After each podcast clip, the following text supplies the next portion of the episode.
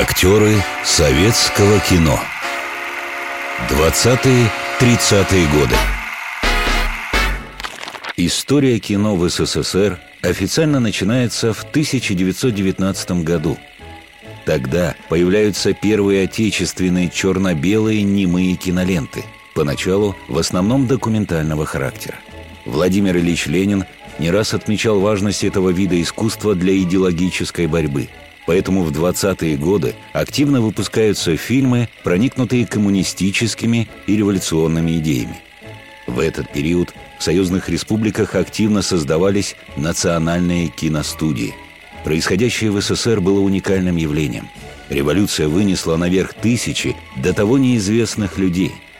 Отношение большевиков к кино как к искусству, а не как к коммерческому продукту – превращала режиссеров и актеров в художников мирового масштаба. В этом выпуске я расскажу вам о двух выдающихся актеров этого периода – Александре Хохловой и Игоре Ильинском. Актеры советского кино. 20-30-е годы. Александра Хохлова. Родилась в 1897 году в Берлине. Дочь врача Сергея Боткина – и внучка Павла Третьякова.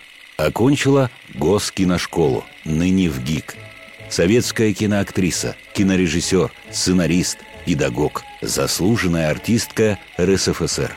Имя актрисы Александры Хохловой, модели Серова, Малявина, Лентулова, а также постоянного соавтора, жены и муза режиссера Льва Кулешова зарубежному читателю стало известно раньше, чем отечественному зрителю – 10 марта 1922 года ведущая либеральная газета «Берлинер Тагеблат» поместила восторженный репортаж своего московского корреспондента о фильмах без пленки, учебных этюдах мастерской Кулешова в Госкиношколе.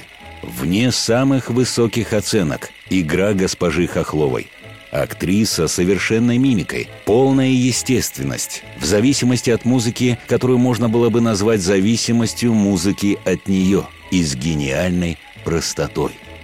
Уже в середине 20-х, после первых главных ролей, Хохловой в фильме Кулешова «Необычайные приключения мистера Веста в стране большевиков», «Луч смерти», «По закону» и «Журналистка» стало очевидно, что она единственная, быть может, своеобразная наша актриса, умеющая овеществлять всякое душевное переживание. Неподражаемая пластика, эксцентричная внешность и худоба, за которую Хохлову в Госке на школе прозвали «бомбейской чумой», сделали актрису лицом советского киноавангарда 20-х. Актеры советского кино. 20-30-е годы. Игорь Ильинский. Родился в 1901 году в Москве. Режиссер Яков Протазанов, в 1923 году вернувшийся в СССР из эмиграции, сразу увидел в Игоре Ильинском первого национального кинокомика. При этом сам Ильинский, ведущий актер театра Мирхольда и виртуоз, проповедуемый мастером биомеханики, об этом и не подозревал увлекаясь прежде всего отточенной пластикой и техникой трюка звезд американской комедии.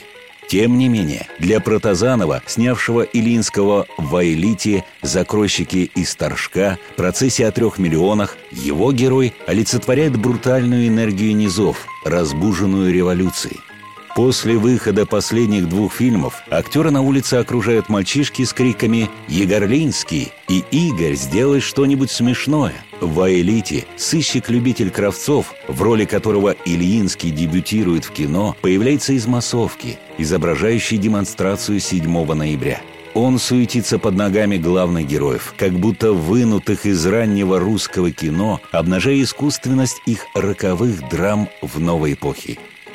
Их время кончилось, а энергичный Кравцов, напоминающий персонажа Зощенко, Маяковского, Ильфа и Петрова, останется. Кстати, этих героев Илинский тоже сыграет. Но позднее. Актеры советского кино. 20-30-е годы.